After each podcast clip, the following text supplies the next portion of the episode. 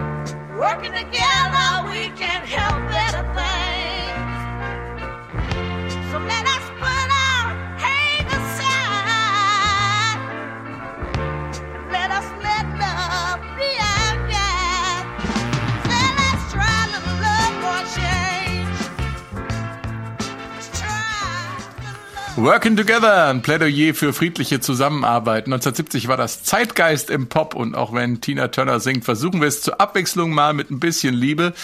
Es bezog sich nicht auf die Arbeitsmethoden des Duos und Tina Turner, Christian. Na, also Liebe war da nur ganz am Rand beteiligt, denke ich, bei den Arbeitsmethoden dieses Ehepaars.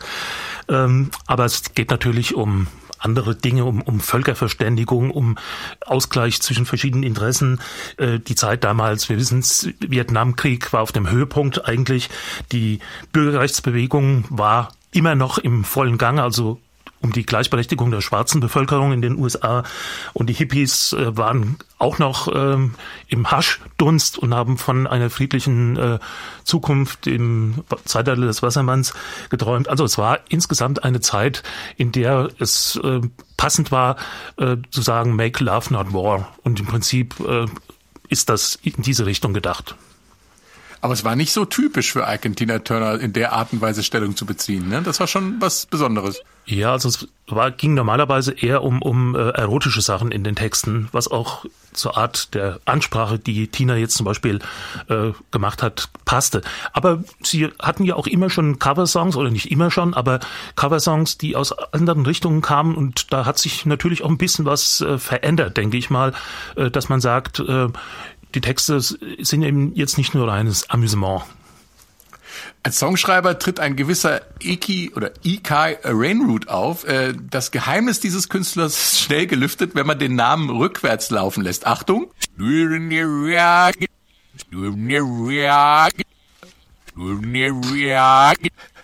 ja, mit ein bisschen Fantasie versteht man zumindest Turner, wenn man nämlich das äh, äh, Rain, äh, E-Kai Rain Route rückwärts laufen lässt. Na klar, es wird so ein bisschen schwierig bei Ike, weil man das E im Englischen ja nicht äh, mitspricht, aber egal. Eki Rainwood ist rückwärts Ike Turner. Warum hat er sich dieses Pseudonym zugelegt, äh, wenn er doch auf dem Album auch selbst als Songschreiber firmiert? Äh, weiß, weiß man da, Katharina? Ja, da müssen wir uns erstmal die Grundstruktur des Albums anschauen. Wir haben ja auf dem Album drei Songs, die schon mal als Single oder als Live-Aufnahme veröffentlicht worden sind. Bei diesen Songs, die er praktisch aus seiner Vergangenheit wieder auf, wieder auf dieses Album holt, da heißt er Ike Turner. Dann gibt es auf diesem Album fünf Cover-Songs, klar, da sind die Originalautoren dann angegeben und es gibt äh, drei Songs, ähm, die neu auf dem Album gelandet sind und zwei hat er geschrieben.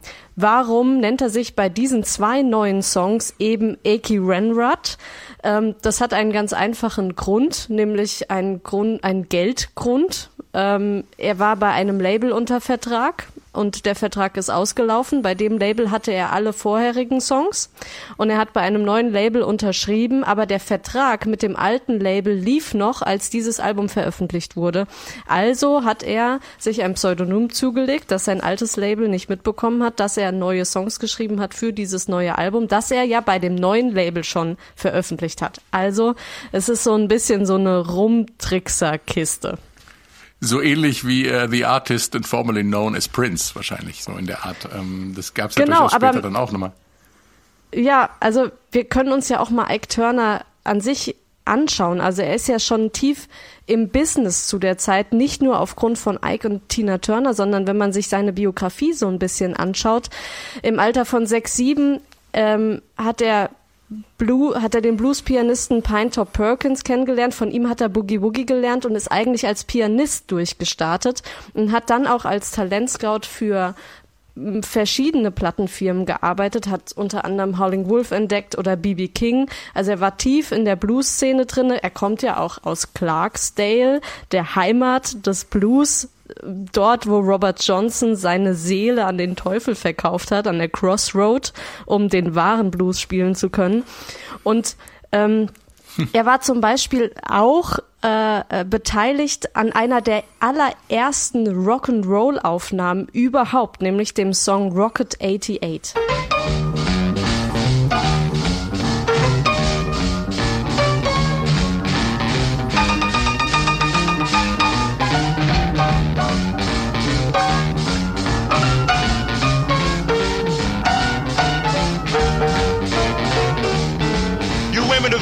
Have heard of you've heard the noise they make, but let me introduce my new Rocket 88.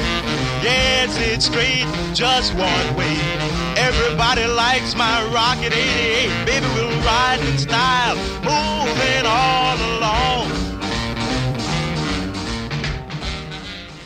Woo. Ja, das ist eine das Single, die ist 1900, genau, die ist 1951 erschienen unter dem Namen Jackie Branston, aber eigentlich spielt da Ike Turner mit seinem Kings of Rhythm ähm, ja, also hier ist er eindeutig ganz früh mit dabei. Er ist einer der Pioniere des Rock'n'Roll und später wandert er ja dann so ein bisschen über in den Soul mit der Ike und Tina Turner Revue und äh, startet dann da durch eben mit Ike und Tina Turner. Wie kam es dazu, dass die beiden sich äh, getroffen haben? Naja, in den 50ern hat Ike Turner ähm, ja Ike Turners Kings of Rhythm gegründet und äh, in Clarksdale und hat ist dort in den Clubs aufgetreten und so um die Mitte 50er, also so 1956 rum, hat Eileen Bullock ähm, das ist die ältere Schwester von Tina Turner, die ja eigentlich Anna May Bullock heißt, ähm, äh, da immer in die Clubs mitgenommen. Und ähm, Eileen Bullock hat auch da als als Barkeeperin, also als Barfrau gearbeitet und hat halt ihre jüngere Schwester mitgenommen. Und irgendwann werden diese beiden Background-Sängerinnen eben bei Ike Turner, also bei seinen Kings of Rhythm, ähm, und und, und steigen da ein. Tina Turner wird dann auch äh, zur Solosängerin von Ike Turner, man könnte fast sagen, ausgebildet. 1960 hat er ihr dann den Namen Tina Turner gegeben und hat sich gleichzeitig diesen Namen auch als Markennamen schützen lassen. Das war ja dann später bei der Scheidung, also 1978, ein Riesenproblem für Tina Turner, weil sie, weil sie um ihren Namen kämpfen musste, weil das als Anna May Bullock kannte, ja, sie, sie, sie war ja nicht bekannt als Anna May Bullock, mhm. eben nur als Tina Turner, aber dieser, diesen, die Markenrechte für diesen Namen, die hat halt Ike Turner besessen und die musste sich Tina Turner erstmal dann ähm, nach der Trennung 76, also zwischen 76 und 78 äh, erstreiten, erkämpfen und das hat sie ja zum Glück dann auch geschafft und konnte als Tina Turner dann Anfang der 80er wieder durchstarten mit Private Dancer. Auf dieses schwierige Beziehungsgeflecht kommen wir später nochmal zurück. Ich hatte es ja eingangs schon auf erwähnt, auf Working Together finden sich in der Menge Coverversionen auch wieder äh, zum Beispiel zwei Beatles-Songs, nämlich Get Back ähm, und als letztes auf dem Album Let It Be. Aber hier kommt erstmal Get Back.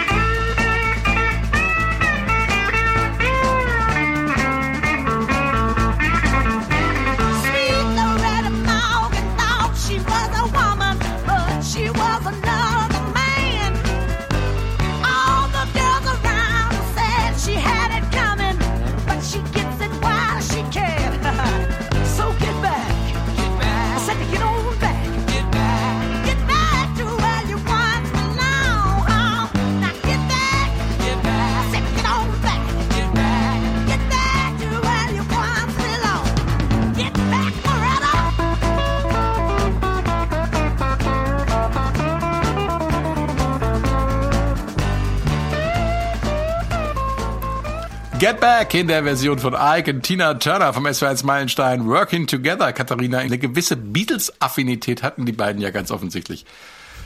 Ja, was ein Glück, oder Frank? Wir beide können ja, das doch nur unterstützen. Ja, wobei, ähm, da werden wir noch später zu kommen, was ich von dieser Affinität halte. Aber ja, aber hier ist erstmal, hier ist erstmal festzuhalten, dass ja das Vorgängeralbum von Working Together äh, von Ike und Tina Turner Come Together hieß. Also wie der gleichnamige Beatles-Song, ähm, den sie auch auf dem Album natürlich gecovert haben. Was sie auch auf diesem Vorgängeralbum gecovert haben, ist eine, ein Stones-Song, nämlich Honky Tonk Woman. Und 69 waren Ike und Tina ja auch mit den Rolling Stones auf Tour und Mick Jagger war in der Zeit sogar mit einer Background-Sängerin von Ike und Tina Turner zusammen, nämlich mit Claudia Lanier.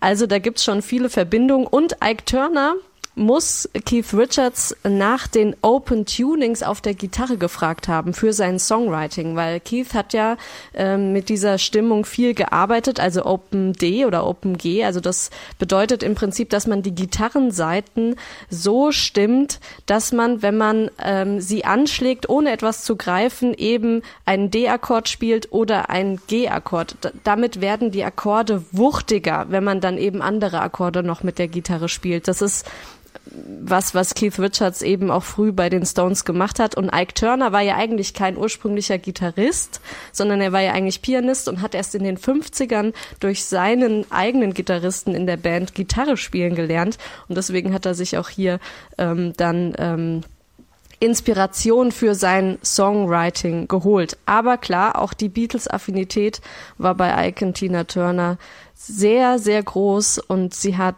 sie haben tolle Versionen ähm, abgeliefert, finde ich. Kann man geteilter Meinung zu sein, Christian. Wie findest du, ich, ich finde die Get Back-Version in der Tat ziemlich gut. Wie findest du sie, Christian? Ich finde sie gut gesungen, aber ich finde das Instrumentale, das ist äh, lascher, komischerweise, als bei mhm. den Beatles. Und das Gitarrensolo, das ist ja teilweise so richtig Larifari, habe ich das Gefühl. Also da, ja. wie wenn einer versucht, äh, was weiß ich, äh, ums auf Teufel komm raus nicht so zu klingen wie George Harrison. Aber wie gesagt, das, das Stimmliche ist natürlich, äh, das ist sehr gut. Das ist Tinas Verdienst, ganz klar. Ja, sie bringt den Soul rein mit ihrer Stimme. Was soll ich sagen?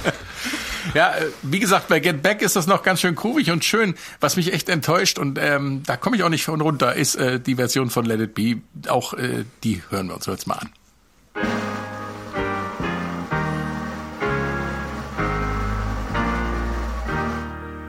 When I find myself in times of trouble Evil thoughts they come to me, taking away my wisdom, let it be. When prejudiced people finally agree, open their eyes and they will see it's gotta be an answer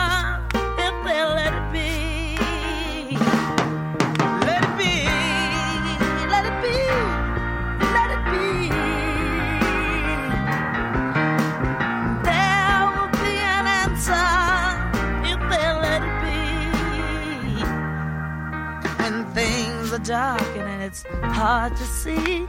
Trouble seems to wanna follow me, but I remember my words of wisdom. Let it be. Although it's hard, there's still a chance, a chance that they all will see that we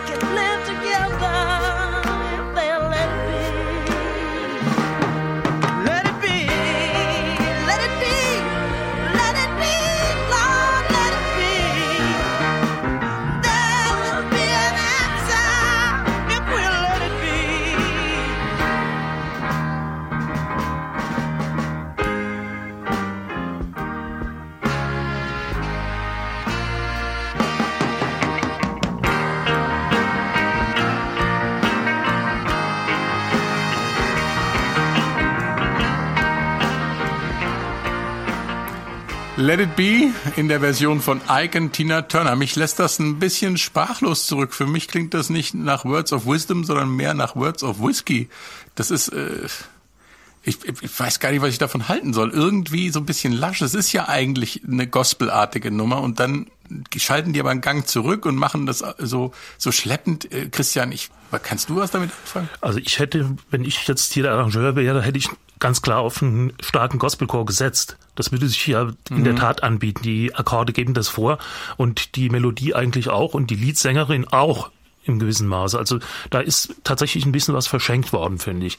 Aber ähm, vielleicht wollte man sich auch ganz bewusst jetzt von, von dieser Gospel-Rock-Mode, die um 1970 äh, in USA vor allem äh, herrschte, ein bisschen absetzen, dass man gesagt hat, wir machen es gerade anders. Aber jetzt aus dem 50 Jahre Abstand betrachtet, hätte es durchaus noch äh, Luft nach oben gegeben. Das sehe ich auch so. Und der Text ist ja ein bisschen verändert worden übrigens gegenüber dem Original. Mhm. Ne? Das kommt auch noch dazu.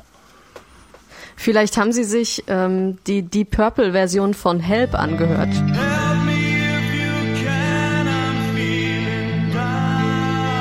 Die ist nämlich auch extrem langsam und gechillt und wollten sowas ähnliches machen.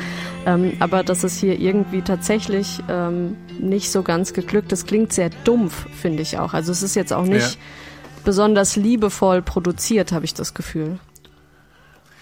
Das ist ja vielleicht überhaupt ein bisschen bei dem Album so. Ich meine, ähm, das ist schon gestückelt. Das ist jetzt nicht so, dass Ike sich hingesetzt hatte und hat gesagt, jetzt machen wir ein Album. Ich schreibe jetzt ein Album sondern wie Katharina auch schon gesagt hatte, da kamen ganz verschiedene Sachen zusammen, die teilweise vorher schon geschrieben waren und die dann möglicherweise auch anders klingen ähm, als das, was dann von den von den äh, Coverversionen reinkommt und umgekehrt natürlich auch. Aber ähm, dass das Album irgendwie so ein, ein geschlossenes Ganzes ist, das kann man meiner Meinung nach nicht sagen. Ja, und man muss auch dazu sagen, diese zwei Beatles-Songs, die sie sich ausgewählt haben für dieses Album, die sind ja auch gerade erst erschienen. Also Get Back sowie Let It Be sind ja erst 69 auf Let It Be erschienen und die Beatles waren sich gerade so am Auflösen. Da, da lag so eine komische Stimmung im, in der Luft, was sie ja dann auch im April 1970 getan haben, also praktisch ein halbes Jahr bevor dieses Album erschienen ist. Und ähm, da ist es eigentlich nur, nur logisch, sich auf die praktisch größte Band der, der Welt, der Zeit gerade ähm, draufzustürzen und zu sagen, wir covern zwei Songs, zwei populäre Songs dieser Band, also ein sehr populärer, nämlich Let It Be und einer, der so, ähm, so zweitrangig in dieser Zeit noch war, Get Back und packen es auf dieses Album auch natürlich aus Promo-Gründen, ne? Also das ist auch ganz klar an dieser Stelle. Eine super gelungene Coverversion gibt's auch auf Working Together. Das ist Proud Mary, eine John Fogerty-Nummer, im Original natürlich von Creedence Clearwater Revival. Hier erstmal das Original zum Erinnern.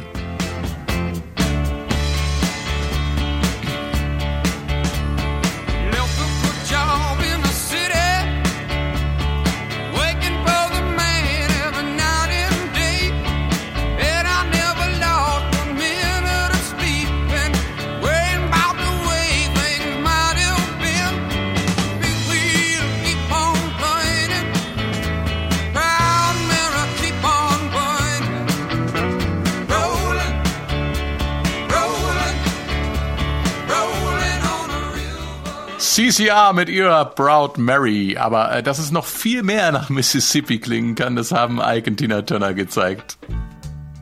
You know, every now and then I think you might like to hear something from us. Nice and easy. But there's just one thing, you see, we never ever do nothing nice and easy. We always do it nice and rough we're gonna take the beginning of this song and do it easy. But then we're gonna do the finish rough. It's the way we do Proud Mary. Rolling, rolling, rolling on the river. Listen to the story now. Left a good job in the city, working for the man And I never lost one minute of sleep. And I was worrying about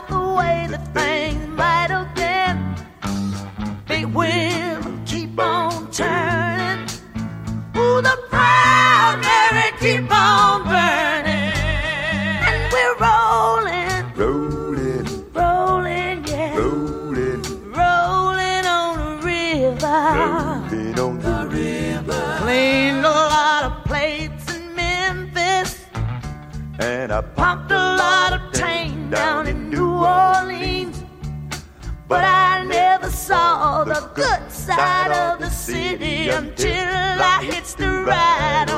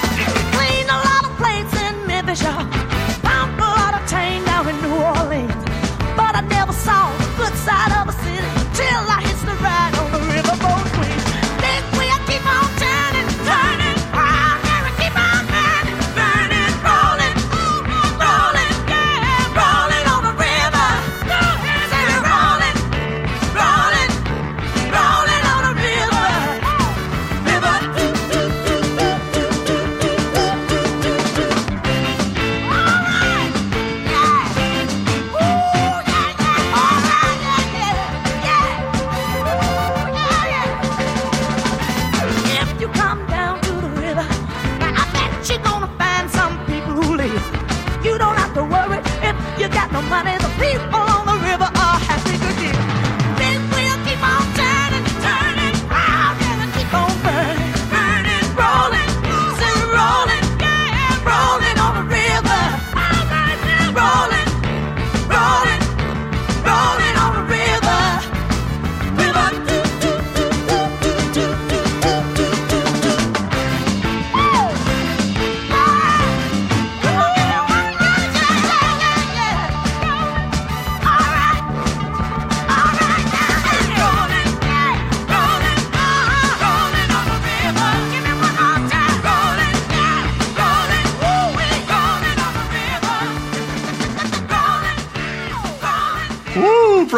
Mary in der Version von Ike und Tina Turner. Die Nummer äh, mit dem vorangekündigten Songverlauf. Tina Turner erklärt vorher, was sie machen, finde ich ganz lustig. Das Original von CCR klingt ja schon nach Südstaaten, äh, kommt aber aus Kalifornien. Die Nummer hier, die klingt ganz schön swampy und im Süden zu Hause, Christian. Ja, und das macht nicht zuletzt die Stimme von Ike aus, der ja am Anfang sich auch quasi duettiert mit äh, Tina und er singt in der Art von so südstaatlichen Field Howlers, die also praktisch der Vorläufer des Blues eigentlich sogar noch sind und ähm, übrigens sehr sehr gut gemacht. Das ist nämlich verdammt schwer, das so zu singen, praktisch gegen die Liedstimme. Und ähm, das gibt aber diesem Ganzen tatsächlich dieses unglaublich Erdige, wo man denkt, ähm, man ist tatsächlich äh, zieht raus auf die Baumwollfelder. Ist uns auch insofern ganz interessant, der Text von Proud Mary, der ist eigentlich, obwohl er, wie gesagt, von Kalifornien gemacht wurde, äh, von Weißen, äh, eigentlich aus einer schwarzen Perspektive heraus. Äh, denn Working for the Man, every night and day. The Man, Aha. das ist im amerikanischen Slang der Schwarzen die Bezeichnung für den Weißen, für den weißen Mann schlechthin. Und äh, also John Fogerty schlüpft da quasi in die Rolle eines ja, eines Wanderarbeiters, der immer äh, ausgebeutet wird oder nie glücklich ist, bis er irgendwann auf diesem Boot, auf diesem Schiff landet. Und ähm, hier wird das sozusagen zurückgeholt in die Community, wenn man so will. Tina Turner hat ja äh, vorgeschlagen, diesen Song zu covern und die Version, also was du gerade angesprochen hast, Frank, diese gesprochene Einleitung am Anfang, die hat Ja. Tina Turner aus der Not geboren. Ähm, ich würde gerne, weil sie eigentlich sehr schön beschrieben ist, die Stelle mal ähm, aus ihrer Autobiografie äh, Tina Turner Ja, My klar, Love mach. Story vorlesen. Da beschreibt sie nämlich, ähm, wie, wie es dazu kam, wie sie diese Einleitung entwickelt hat und aus welcher Not sie eben auch geboren ist irgendwie. Als ich den Creedence Clearwater Revival Song von John Fogerty hörte, schlug ich vor, ihn zu covern. Ike und ich experimentierten wie immer mit neuem Material, aber ich wusste nicht, wann wir ihn auf die Bühne bringen würden und ob überhaupt. Solche Entscheidungen fällte Ike allein. Eines Abends, wir traten gerade in Oakland auf, schlug Ike die Eröffnungsakkorde an. Natürlich erkannte ich den Song, aber vorbereitet war ich nicht. Ich war nicht einmal sicher, ob ich den Text im Kopf hatte, also begann ich zu reden, um mir eine Atempause zu verschaffen. You know, every now and then I think you might like to hear something from us. Nice and easy. But there's just one thing, you see, we never ever do nothing nice and easy. We always do it nice and rough. But we're gonna take the beginning of this song and do it easy. But then we're gonna do the finish rough. It's the way we do Proud Mary. Ab und zu möchtet ihr sicher etwas Hübsches und Freundliches von uns hören, improvisierte ich. Ab und zu war eine Wendung, die ich ständig benutzte und immer noch benutze. Dann fügte ich hinzu, da ist nur eine Sache. Alles, was wir machen, ist nie hübsch und freundlich. Wir machen es immer hübsch und heftig.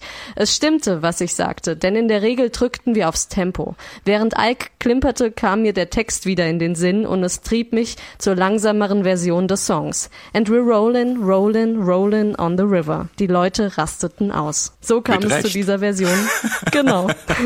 Großartig, aber das sind ja ganz oft so, so Inspirationen, die einen anfliegen. Ich meine, das ist eine ganz schön fiese Nummer mal wieder, ne? Auf der Bühne zu stehen und dann spielt der Ehegatte einen Song an, den du nicht geprobt hast vorher.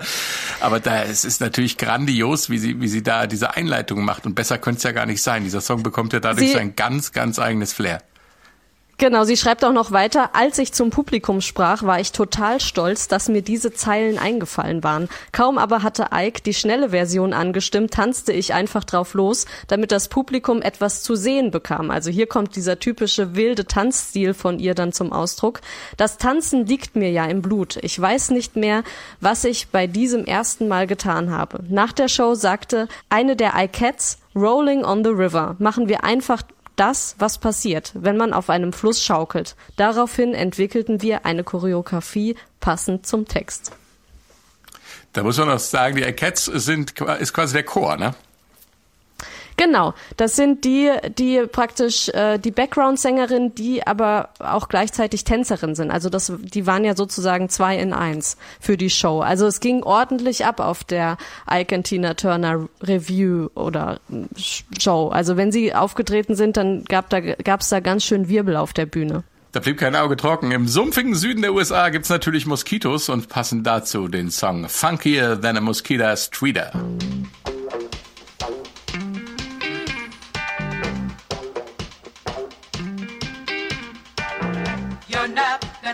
Dirty, dirty old man. You do your thinking with a one-track mind. You keep preaching about heaven and glory, but on your face it shows a different story. Clean up your rap, your story's getting dusty. Wash out your mouth, your lies are getting rusty. I can't believe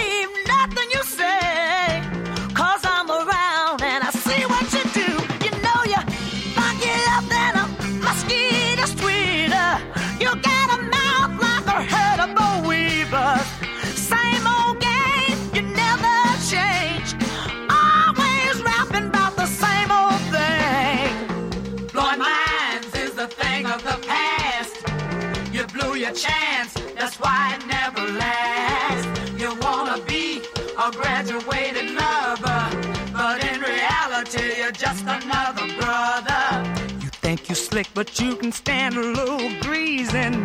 The things you do ain't never really pleasing. I can't believe nothing you say, cause I'm around and I see what you do.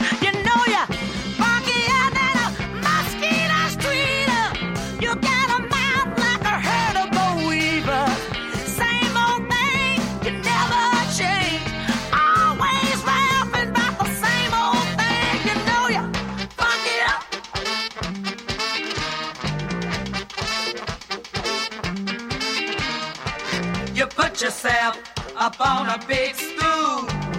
Nothing worse than an educated fool. Talking sex is your favorite conversation, but peace and love is the thing this generation. What's in your head has really started showing. Your conversation is getting kind of boring. You're funkier than a mosquito sweeter. You got a mouth like a herd of weavers. Same old thing,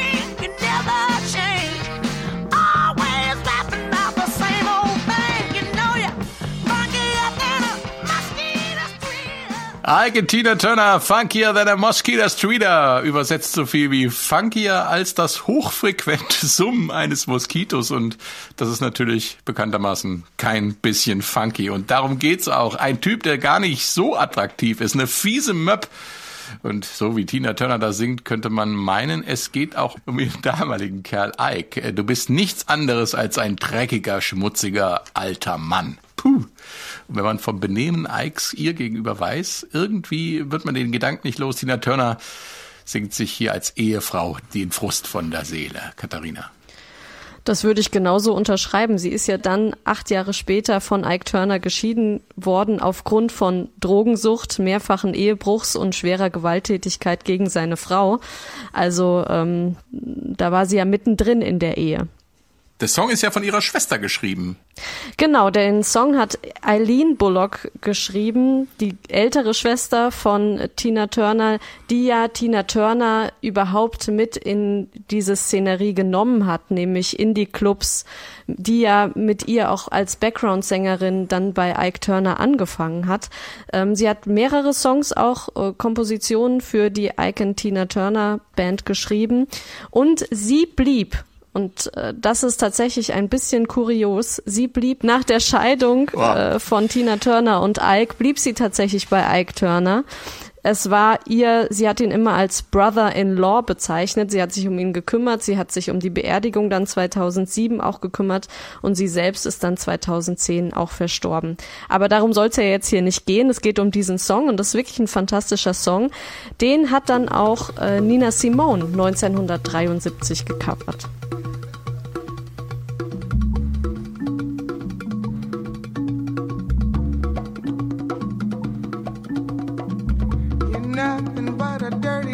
Old man. You do your thinking with a one track mind. You keep talking about heaven, glory, but on your face is a different story. Clean up your rap. Your story's getting dusty. Wash out your mouth, your lies are getting rusty. Can't believe nothing you say. Cause I'm around and I see what you do. Mosquito's tweeter. You got a mouth like a herd of bold weavers. Same old game, same old thing. You never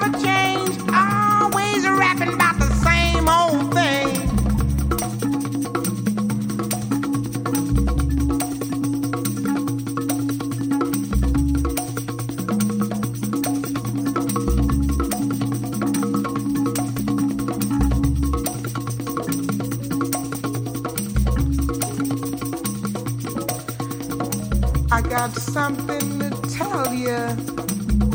I got something to tell you, baby.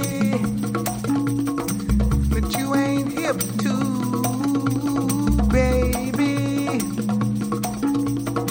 Blowing minds is a thing of the past. You blew your chance, that's why you never last. You wanna be a graduated mother but in reality, just another brother. You think you slick, but you could stand a lot of greasing. The things you do ain't never really pleasing. Can't believe nothing you say. I'm around to see what you do. You know you're funkier than a mosquito streeter. You got a mouth like a herd